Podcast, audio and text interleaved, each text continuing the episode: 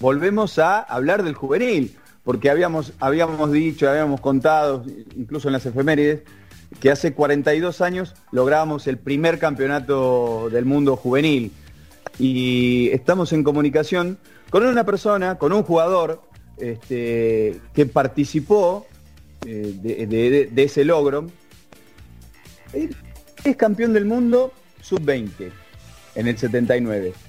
Compartía, escuchen esto, compartían, para los que no conocen la historia, compartía habitación con Diego Armando Maradona.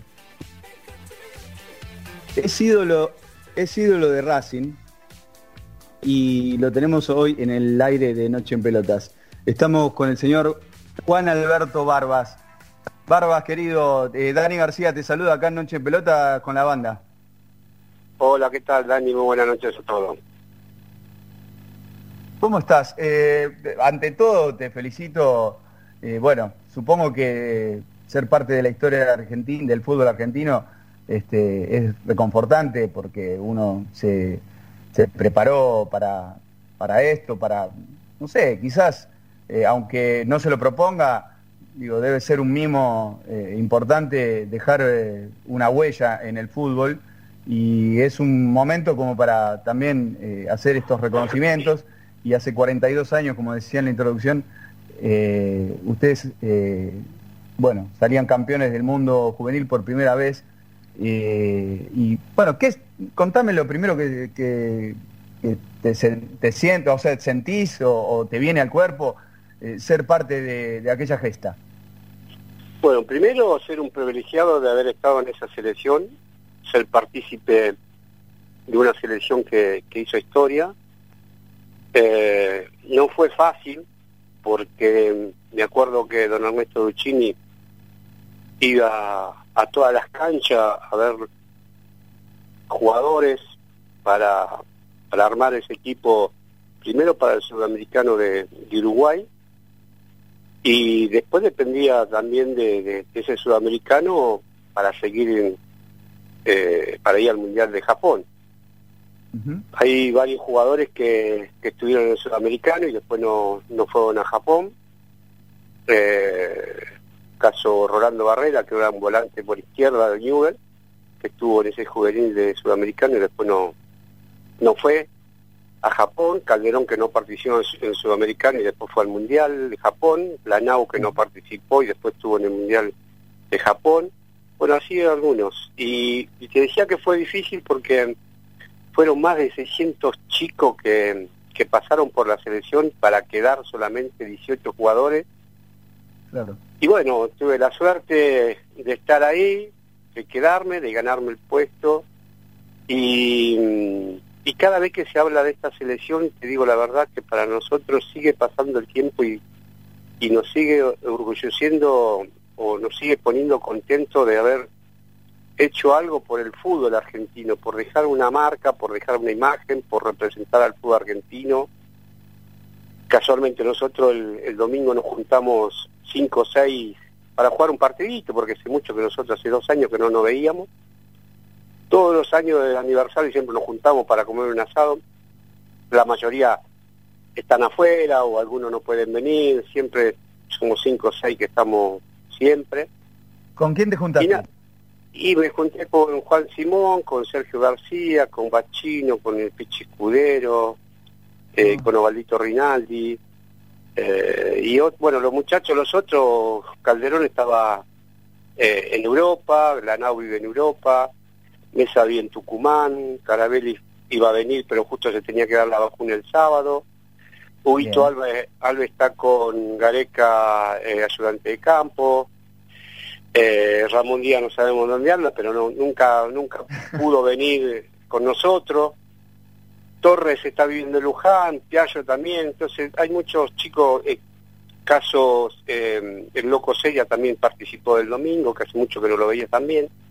Es decir, nosotros, a pesar de, haber sido compañeros de equipos, ahora somos una familia porque estamos permanentemente en el WhatsApp, en el grupo, eh, cualquier cosita que pasa a alguno de nosotros siempre están ahí predispuestos a, cualquier ayudarnos, a, cualquier cosita, así que hicimos un, gran grupo. La verdad, esto nos dejó el fútbol, una gran amistad. Y, hoy, y, hoy también, ¿no? un día tan especial, un día tan especial, eh, de no contar con el, con el gran capitán que nosotros teníamos, porque eh, se nos hace imposible no creer de que él no esté más con nosotros, porque te digo la verdad, lo que era digo para nosotros era, era todo. A pesar de que él era un jugador muy importante en el equipo, un jugador que, que la gente iba a verlo a él, no iba a ver a nosotros, iba a ver a él. Mm. Y, y hoy no tenerlo, la verdad que se hace difícil a veces. Eh, por un lado, estás contento por ser parte de, un, de una historia, y por otro una, tristeza de, no estar, de que él no esté con nosotros.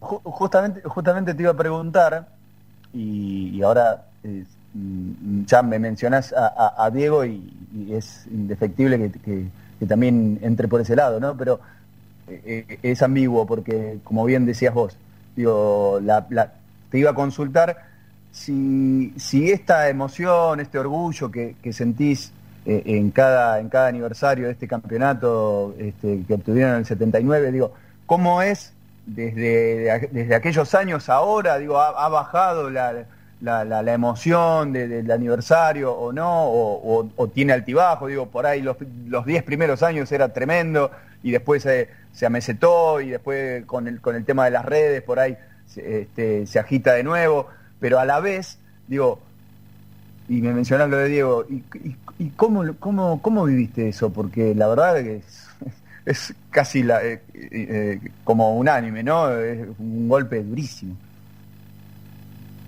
Sí, por eso te digo, cada vez que llega el aniversario lo vivimos como si fuera hoy, el año del 79. Estábamos preparando para, para viajar, eh, con la misma gana, con el mismo entusiasmo. Y después, como te decía, esa que Diego no esté entre nosotros, porque mm, era un, un amigo, eh, siempre tirando para adelante, nunca era el diferente, él siempre era el, igual que nosotros, peleaba por, por todo, nunca peleó por solo, sabíamos de que que él era estaba por encima de nosotros, pero él nunca hizo notar eso. Y creo que eso lo hace más humilde todavía de lo que era. Mucha gente no lo conocía, eh, lo conocía de otra manera, pero nosotros lo conocimos bien, nosotros tuvimos la suerte de disfrutarlo, nosotros lo vimos jugar, lo vimos crecer. Y bueno, nosotros cada vez que enfrentábamos a los equipos, salíamos sabiendo que íbamos a ganar, porque nosotros no jugábamos con jugábamos con 11.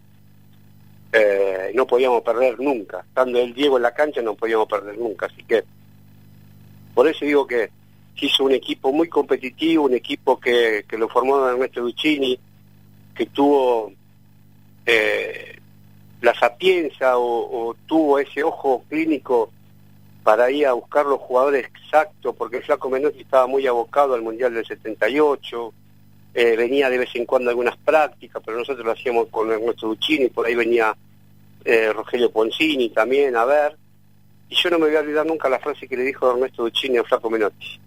Yo no sé si a, van a poder salir campeones, pero lo que van a jugar estos chicos no tengan, no tengan ninguna duda. Bueno, nosotros para nosotros cuando Flaco venía a entrenar con nosotros era Dios, porque nosotros lo veíamos eh, un tipo tan especial por estar dirigiendo la selección mayor, él también se jugó mucho por nosotros, eh, después de haber venido, salir campeón con la, selección mayor, vino a dirigir la, la del 79, así que eso también es mérito del flaco. Y toda la gente que estaba ahí, no me quiero olvidar de del profe Pizarotti, que hizo mucho por nosotros, eh, estaba el, doctor Leal y Doré, Docampo, el utilero, un montón de gente que estuvieron siempre alrededor nuestro para que no nos faltara nada. Eh, vos recién mencionabas, bueno, a, un montón de, muchachos que, que conformaban todo ese, ese gran grupo, digo, y también mencionaste al Flaco Menotti. Con, él tienen contacto, tuvieron contacto, bueno, ahora que está, que volvió a la AFA, eh, quizás es más difícil, pero digo, eh, eh, ¿siguieron en contacto con, con Menotti? Sí, nosotros cada vez que tuvimos la oportunidad de juntarnos para hacer un asado, una cena o algo, algún agasajo, aniversario, siempre ha estado el Flaco Menotti. bueno, hace dos años que nosotros no nos podemos juntar por asunto de la pandemia, pero siempre ha venido siempre ha estado con nosotros y nada, nos emociona verlo como lo vemos, sigue entusiasmado con la selección, eh, sabe un montón, sabe un montón, así que nada, nos pone contento que él siga trabajando. A ver, un segundo que tenemos muteado al... A ver. Ahí está, disculpa. Buenas noches, Juan. Lucas Mundelo te saluda quería traerte un poquito al presente, ¿no? Eh, recién estábamos rememorando este primer campeonato del mundo que lograron ustedes en, Japón, después la Argentina lograría cinco campeonatos más, y bueno, hoy ya hace un par de años que, nos cuesta un poquito, no solo a nivel eh, de, juveniles, sino también en, la mayor. Quería ver cómo era tu visión hoy, teniendo en cuenta tu experiencia sobre, sobre el proceso, sobre los juveniles de la selección, siendo también que, vos tuviste un cargo de, coordinador en Almirante Brown. ¿Qué, ¿Qué opinas de la situación actual de los juveniles de AFA? Mira, eh, muy, hay muy buenas, muy buenos valores, hay muy buenos jugadores. Tuve la oportunidad de verlo varias veces. Después está Batista, eh, es un buen entrenador, tuve la suerte de trabajar junto con él en San Lorenzo. Eh, y nada, creo que eso lleva tiempo también, no, no, se arma de un día para el otro, como le estaba costando también a Scaloni. Eh, creo que ahora está, encontró el equipo también, después del, campeonato que ganó hace poco, es un equipo que, que me gusta, un equipo que juega bien al fútbol, un equipo que, que antes, por ejemplo, no, no me quedaba cinco minutos a ver la selección porque no me gustaba cómo jugaba cambiaban los arqueros, cambiaban los volantes, cambiaban los delanteros, y el único que quedaba siempre era Messi. Hoy tiene un equipo estable, un equipo, una, una, base, que eso es importante para un equipo. Nada, hoy lo disfruto, lo disfruto porque me, creo que ha madurado también, Messi ha durado, madurado muchísimo. Como, como decían hoy, eh, antes no cantaba el himno, ahora canta el himno, eh, se hace sentir, eh, protesta por sus compañeros, que antes era, estaba Marcelano para hacer esas cosas, así que me gusta. Y la selección juvenil, como siempre, nosotros siempre hemos tenido muy buenos jugadores, muy buenos juveniles. Después de la época de, Peckerman, que también fue brillante, como nos representó, creo que eso es, es trabajo y creo que va a llevar un poquito de tiempo, pero estoy convencido de que con Batista la selección juvenil va a andar.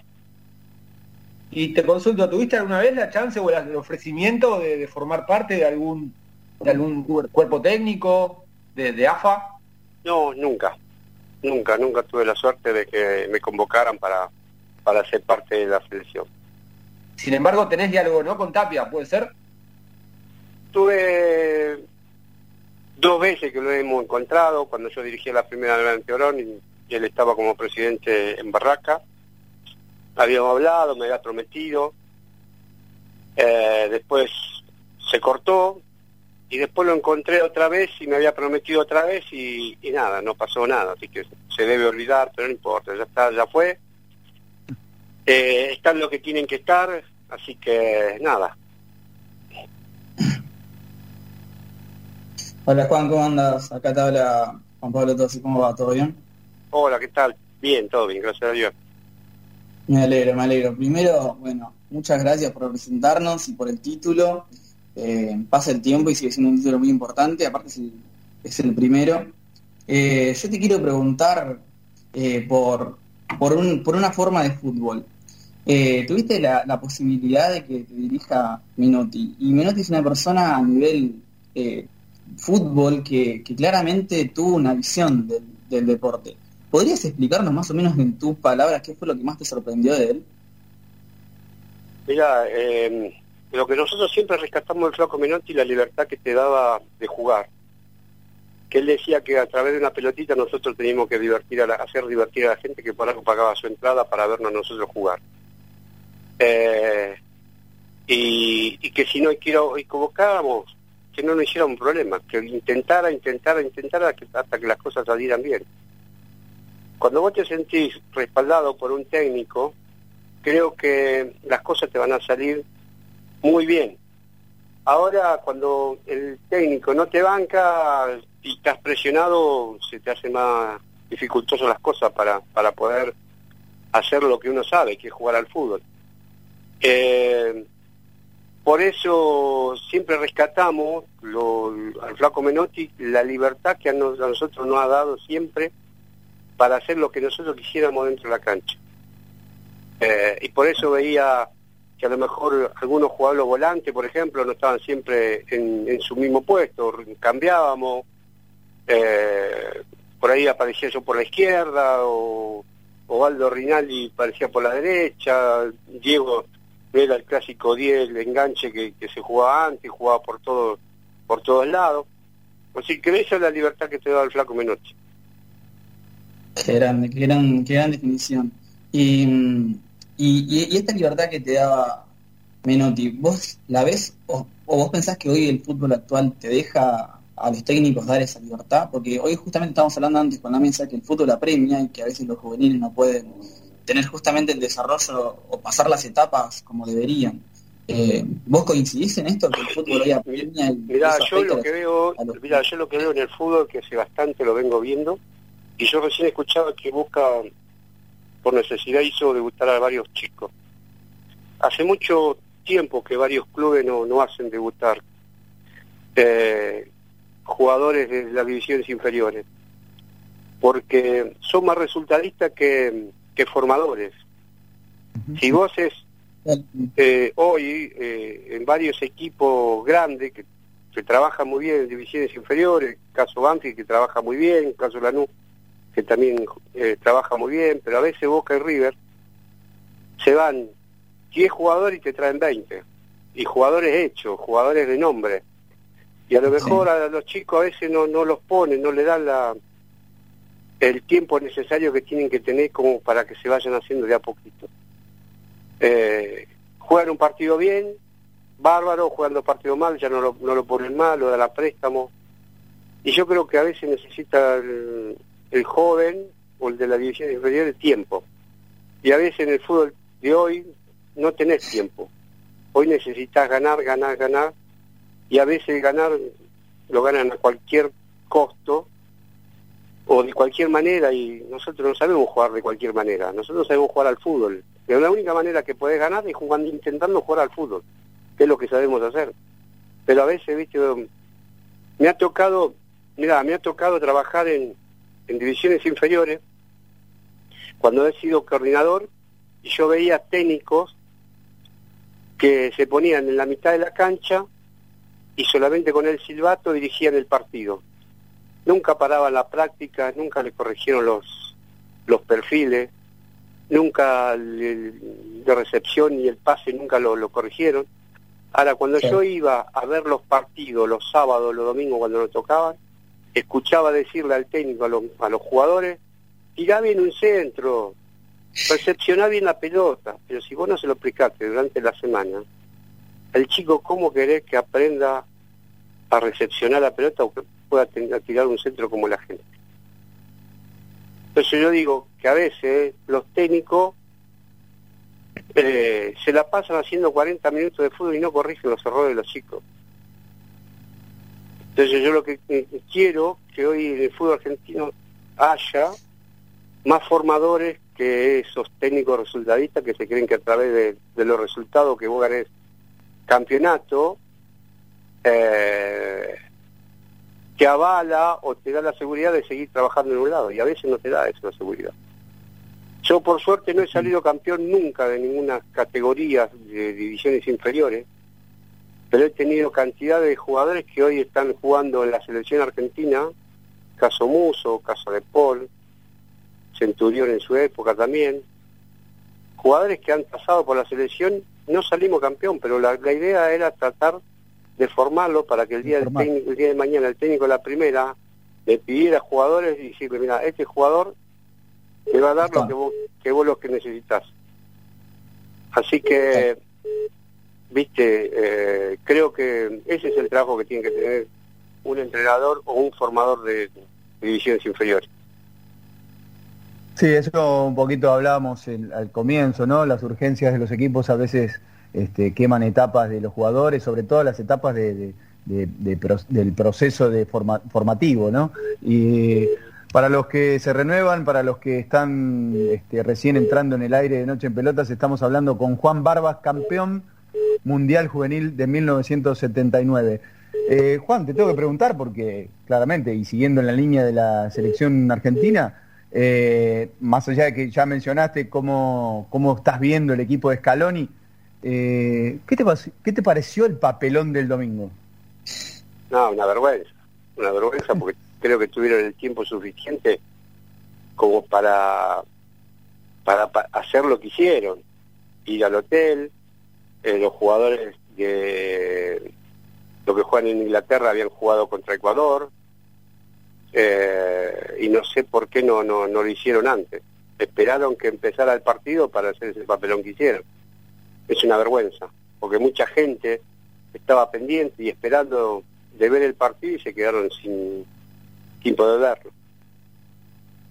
Tres, tres días hacía que la selección estaba instalada en San Pablo. Eh, y ni hablar de, de, algún caso que podemos hilar fino en el pasado y ahora, incluso lo, más reciente es lo que, el caso de William, eh, que, viene, de, viene de allá de Inglaterra y lo, presentaron sin cuarentena en el Corinthians y demás.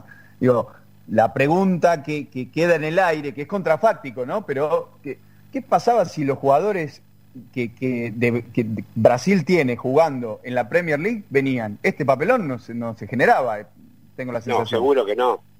No, es como decís vos, William hizo la presentación, la conferencia de prensa, y no pasó nada. Pero no, ya te digo, es, raro, me parece que todo política. Viste, cuando se mete la política en el fútbol, no entendés nada. Viste, no, no, no, no, no se entiende nada. Y eso es algo, eh, eso es algo que va a ser difícil eh, de, de quitar. La política está enquistada hace mucho tiempo, y vos lo sabés. Sí, sí, por supuesto. Siempre estuvo la política metido, en el fútbol. Siempre. Pero, viste, cuando se mete la política en el fútbol ya divirtúa mm, todo el fútbol, todo el ambiente que, lo rodea al fútbol. Juan, eh, eh, sí, la verdad que cuando se mete la, política en el fútbol es, es, medio, es medio problemático. Te, te quiero preguntar, tengo, tengo dos preguntas, pero hay, hay una que no puedo no, no acertar. Hablaste mucho de Maradona en esa, de, ese, de esa selección, hablaste mucho de Maradona, pero también había un tal Ramón Díaz, que, que a veces su, participación como técnico pasa desapercibida su gran carrera como, como jugador. ¿Qué, ¿Qué le rescatás después a, a, Ramón en esa época? Tipo, ¿qué le, qué le, le destacás, perdón, qué le destacás a Ramón? Mirá, yo tuve la suerte de enfrentarlo a Ramón en las divisiones inferiores, él estaba en River y yo estaba en Racing, y, Ramón Díaz era el Beto, Alonso, el Beto Alonso en miniatura. Jugaba de 10, jugaba como el Beto Alonso, hasta que lo agarró el flaco Menotti y le hizo entender, porque dos 10 no, se no podían jugar juntos. Los dos con la número 10 no podían jugar, o Maradona o Ramón Díaz. Entonces encontró el puesto a Ramón Díaz y lo empezó a trabajar en la definición. Y después él se dio cuenta de la velocidad que tenía. Pero el pelado lo que hacía Ramón Díaz era siempre, cada vez que definía le pegaba al bulto. Hasta que Flaco Menos un día lo agarró y le dijo, escucha, vení, vamos a trabajar definición. Vos antes de, rematar al arco, amagá, amagá, amagá. Cuando vos amagaste, el arquero siempre se va a tirar primero. Después tenés dos, dos opciones, de gametearlo o elegir el lugar donde vos la, la, quieras meter, los costados. Eh, también fue un jugador fantástico, fantástico, que a nosotros nos dio mucho. Pero ¿por qué yo hablo de Diego? Yo conviví mucho con Diego. Eh, él se fue a España, yo me fui a España. Él se fue a Italia, yo estuve en Italia, y nos veíamos casi siempre. Éramos, no, no hemos hecho muy amigos, estando en la selección juvenil cuando estábamos concentrados en Salvatori, en José Cepá, en la selección del 82. He estado mucho tiempo con él, concentrado. Por eso hablo siempre de Dios. ¿Puede ser, ¿Puede ser que te, te había apodado viejo a vos? Sí, el abuelo, porque... Ah, el abuelo. Porque yo me, me acostaba temprano y me levantaba temprano. Él era todo al revés, se acostaba muy tarde, se ponía a ver la televisión hasta altas horas y después, bueno, a él como le gustaba dormir a la mañana también. Y yo me levantaba temprano, sin hacer ruido, tratar de, de no molestarlo, tratar de que, que no se despertara, ¿viste? Lo menos ruidoso posible para que él siguiera durmiendo. Eh, nada, la verdad, estábamos muy bien en la habitación, estábamos bien, que se veníamos los dos de, de, gente muy humilde, él había vivido una villa, yo había vivido una villa, los hermanos que teníamos, los esfuerzos que habían hecho nuestros padres para para alimentarnos, para darnos la plata para el colectivo, las cosas que hacíamos. Entonces eso, eso era lo que hablábamos siempre con Diego y, y la verdad fuimos muy amigos, muy amigos. Es decir, después, bueno, por distintas circunstancias que, que él se fue a dirigir afuera, yo estuve también afuera, después yo me, dirigí división inferior, él estaba dirigiendo primera, el entorno que tenía él, no lo dejaba acercar, viste, pasó mucho tiempo que después no, no lo dejamos de ver. Juan, te hago una consulta, estábamos hablando mucho ¿no? sobre juveniles, obviamente, y me es inevitable preguntarte por, por tu hijo, por, Brandon, eh, para por ahí, para que no, primero, aprovechar que, primero digo, Brandon, ¿cómo, ¿qué nos puedes contar? Primero, Brandon no es mi hijo. Uy, es un es un, es un, eh, un sobrino es eh, el padre es un primo mío ah, eh, me han me han me han dicho que es muy buen jugador.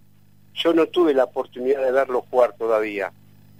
Pero he tenido muy buena referencia de parte de Juan Amador Sánchez que es el secretario deportivo de Platense. De Platense. Que a veces nos encontramos a jugar unos partiditos con él, a jugar al fútbol y, y siempre me, me, ha comentado él, ¿eh? yo no le pregunté nada, nunca. Eh, yo lo único que quiero que si él tiene que triunfar, Brando, que sea por mérito de él, que así como, como fui yo, que fue por mérito mío, que no, no tuve que decir, preguntarle nada a nadie, y ojalá que tenga la suerte que tuve yo. Ojalá, ojalá porque, ya te digo, con gente que he hablado me han hablado maravilla. Es un jugador muy inteligente, que juega de volante central, que es zurdo, que juega con la cabeza levantada, tiene buen panorama.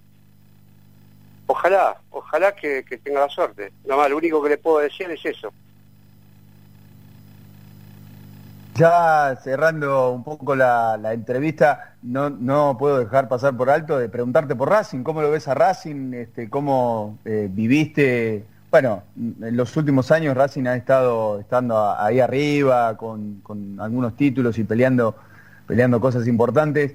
Eh, bueno, eh, quedó, quedó un gran recuerdo tuyo en el club y de hecho, como dije en la, en la introducción, eh, hay una idolatría de, de, la gente de Racing hacia vos. ¿Cómo, cómo vivís todo eso? Ya, lo sigo, no, no mucho, sinceramente no lo estoy siguiendo mucho a Racing. Eh, porque no, yo estoy muy dolido con no con, lo, con, con, el con el sí con el club sino con, con los dirigentes. Conmigo no se han portado bien. Ah, la actual eh, dirigencia no, la actual no, porque, bueno, es decir, algunos eh, siguen estando, caso de Loso Fernández, que, estuvo en la época que estuve yo, que ahora sigue siendo presidente del Fútbol Amateur, Blanco estuvo ahí también metido, pero yo siempre voy a ser un, agradecido a Racing, porque yo gracias a Racing me formó como jugador, me formó como persona, gracias a Racing me pude, me pude comprar una casa para mi viejo, me pude comprar una casa para mí. Yo voy a estar siempre agradecido a Rafa. Pero creo que fueron injustos conmigo, que me echaron mal. Eh, por eso te decía que yo tuve la suerte de tener jugadores como Muso, jugadores como Salvejich, Campi que está jugando afuera, después lo tuve a De lo tuve a Suculini, lo tuve a Centurión, lo tuve a Vieto, lo tuve a Viola, lo tuve a Fariña. Eh, Tantos jugadores que, que, he tenido en el selectivo y que, bueno, este, por, ese, por eso digo que no, no fueron injustos conmigo. Y los jugadores cuando salen, salen por mérito propio, no salen por mérito mío. Yo lo único que hice es lo mismo que hicieron conmigo, aconsejarlo como me habían aconsejado a mí, decirle lo que, lo que significaba Racing para, para un jugador de fútbol, que la gente es muy apasionada, que una vez que te adoptan eh, y, y, se encariñan con vos, es, es la mejor hinchada de, del mundo y yo ya te digo, yo con la gente de Racing, por la hinchada, es un cariño muy especial, no me olvido nunca. Por eso digo que yo soy un agradecido a, la institución. Juan, cerrando la nota, eh, te cuento, nosotros, eh, más allá de que hemos hablado ya del Diego, ¿no? Pero nosotros tenemos un, un blog, un segmento que se llama El Rincón del 10, donde a todos nuestros entrevistados le consultamos y, le, pedimos que nos cuenten alguna vivencia, alguna anécdota que, han tenido con, con, el Diego, ¿no? Con, el más grande que, tuvimos en el fútbol. Es muy probable que vos tengas este, algunas, algunas cuantas de, aquel, de aquella época de habitación, ¿no? Eh, así que pues, puedo, puedo pedirte alguna, alguna importante o alguna que te haya marcado en esa, en esa época y alguna otra que, no sé, sientas que, te ha también marcado a, lo largo de la relación que tuviste con, con Diego Armando. Mira, yo siempre cuento la misma. Eh, fue después del Mundial del Juvenil, nosotros salimos campeón del mundo. Y, y nosotros durante la semana teníamos siempre permiso para ir a hacer las compras, algo electrónico que, siempre te pedían. Y como nosotros ya habíamos ido a comprar varias veces y, como que ya no teníamos nada más nada que comprar, entonces el flaco Menotti dice, bueno muchachos, aquellos que quieren ir a comprar, vayan sin ningún problema, y aquellos que se quieren quedar en la pileta, se quedan disfrutando de la pileta, un poco de relax. Y, nada, vamos a la pileta, Calderón, Diego, yo y otros más, y yo no sé nadar, no sabía nadar. Entonces la, la, pileta era bastante profunda. Y yo estaba jugando en la orilla de la pileta con, con los pies, eh, estaba ahí por el agua, bien Diego y me empuja. Y se creía que yo estaba haciendo una broma, que me estaba haciendo el canchero, que no, no, no, no salía. ¿Viste? Entonces se empezaron, a asustar, se tiró Diego, se tiró Calderón y se tiraron unos japoneses y casi los agua todos por la desesperación que no podía ser tan profunda que era. Eh, y, él después cuando me, me sacaron, me decía, yo pensaba que estaba estaba jodiendo, que estabas haciendo una broma. ¿Qué broma si no sé nada? nada, de, de, ser eh, un, un día tan especial y lindo, campeón del mundo, casi pasa a ser una tragedia. Pero después no reíamos nada, fue algo también algo divertido, ¿no? en el momento no fue divertido. Y no sé cuándo fue el último contacto, ¿tenías contacto? ¿Alguna alguna más más cercana en el tiempo que te haya, te haya marcado? es decir, eh, contigo nosotros, pero fue hace mucho también, ¿no? Te digo, tuvo mucho tiempo afuera, y nada, yo lo veía siempre para cuando festejaba su cumpleaños, cuando festejaba el cumpleaños de, las hijas, porque Claudia Villafañe es madrina de una de mis hijas y, mm. y estábamos permanentemente en contacto. Entonces, de vez en cuando nos juntábamos, ahí en Habana y Segurola, donde tenía el departamento, íbamos a, a verlo, pero nada, digo, siempre fue un tipo bárbaro. ¿Ahora? ¿Lo perdimos? Sí. No. Sí, ahora te escucho, te escucho. Ahí estamos perdiendo la voz. Hola, hola, hola, te escucho. ¿Estás ahí, Juan? Sí, te escucho, te escucho. Ahí, ahí, habíamos perdido un poquito la señal, no, no sé si estabas diciendo algo. No, te decía que Claudia Villafañe, la ex señora de Diego, es madrina de, mi, de una de mis hijas. Sí, Y bueno, cuando festejaba el cumpleaños, nos juntábamos, estaba Diego, eh, y nos veíamos casi siempre, ¿no? Cuando convivían. Después no, después cuando se divorciaron ya prácticamente no lo vi nunca más. claro. claro. Bueno, no, eh, imagino que tendrás este, un montón de imágenes y de sentimientos este, bien guardados de, de tu, de tu amistad con, con Diego y bueno, y todo lo que, lo que han vivido en el fútbol. Te agradecemos el aire acá en Noche en Pelotas. Eh, ha sido un placer charlar eh, con vos, conocer eh, eh, tu, tu historia un poco y ser parte, como te dijimos al principio, eh, ser parte de la historia hermosa que tiene este fútbol argentino. Bueno, yo le agradezco a ustedes por haberme llamado y bueno, nada, esta es un poco la, la historia de- del famoso juvenil del 79 y me, me da mucha mucha alegría que, a lo mejor hay muchos de ustedes que a lo mejor no nos vieron jugar y que, que se acuerden de ese juvenil o le han contado de ese juvenil y, y lo vivan como lo vivimos nosotros, ¿no? con mucha ganas, con mucho entusiasmo. Nuevamente las felicitaciones por aquel campeonato, sigue estando este, muy, muy presente en nuestro fútbol. Te agradecemos mucho tu tiempo y te mandamos un gran abrazo, Juan. Bueno, muchas gracias a ustedes, saludos a todos. Ahí pasaba en el aire de Noche en Pelotas Juan Barbas.